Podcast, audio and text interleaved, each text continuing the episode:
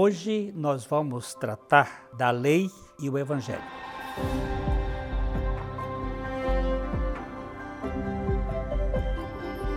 Você sabe que o nosso canal aqui tem como objetivo anunciar o evangelho. É, se você ainda não está inscrito, por favor, inscreva-se. Compartilhe. Dê o like. Acione o sininho para receber as notificações. E se, se por acaso o Senhor tocar no seu coração para nos ajudar, seja muito bem-vindo. Nós louvamos ao Senhor por isto. E aí estarão as informações nas descrições. A lei é santa, é justa, é boa. O pecado, o pecador, ele é impuro, injusto e mau. Não há um só pecador que cumpra a lei, por mais que se esforce. A religião usa a lei para que o pecador tente cumpri-la. Todavia, por mais capaz que ele seja, é totalmente incapaz de vivê-la. Por isso, ao tentar cumpri-la, acaba se tornando um ator de teatro barato. A hipocrisia é o distintivo mais comum da religiosidade legalista. O religioso se esforça ao máximo, contudo, todo o seu esforço é tolo e inútil. Não tem a mínima competência para viver a legítima dimensão da fé. Os fariseus no tempo de Jesus eram os representantes desta modalidade. Saulo era um destes fariseus sinceros e até irrepreensível, embora estivesse irremediavelmente perdido por toda a eternidade.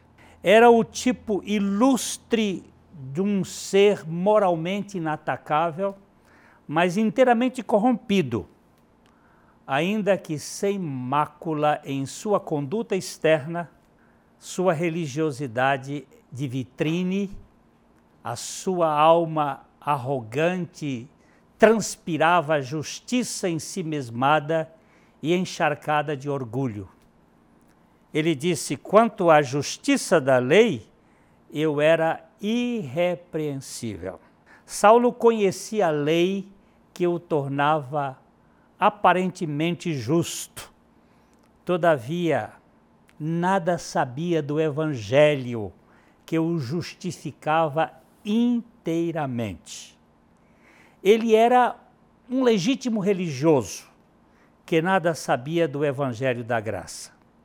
A lei é santa, justa e boa. Porém, nós somos incapazes, por natureza, de vivê-la. Então, Cristo assume nossa causa, morre nossa morte para o pecado. Depois, ele transplanta a sua vida ressurreta a nós pela graça, a fim de vivermos pelo Espírito Santo que vive em nós a santidade da lei. Aleluia! A vida de Cristo em nós nos habilita a viver a santidade da lei. O Evangelho nada tem a ver com a religião, por melhor que essa seja.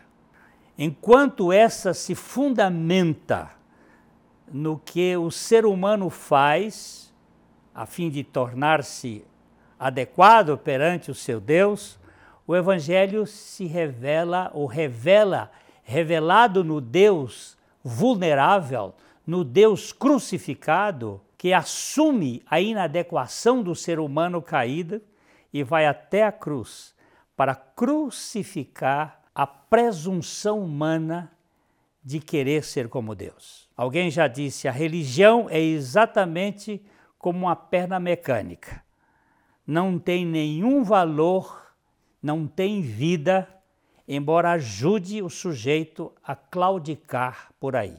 Nunca se torna parte dele, além do que é preciso ser colocada todas as manhãs. Religião é um arranjo desajeitado para o caos moral. O Evangelho é a vida de Cristo fluindo nos filhos de Deus. Não se trata de um implante de membros, mas de um transplante de vida. Não é um mero enxerto de um galho bom numa cepa ruim. É a implantação da justiça de Deus na nova criatura. Primeiro vem a amputação da arrogância do ser humano na cruz com Cristo. A morte do ego na cruz com Cristo antecede a doação da vida de Cristo. Graças à vida de Cristo Jesus, podemos viver a santidade do Evangelho. Que Deus conceda isto a você e a mim, nesse descanso permanente. Você, se ainda não é inscrito no nosso canal, por favor, inscreva, dê o like, toque o sininho e nós estamos juntos em outros momentos para a glória de Deus. Um abraço, de coração para coração.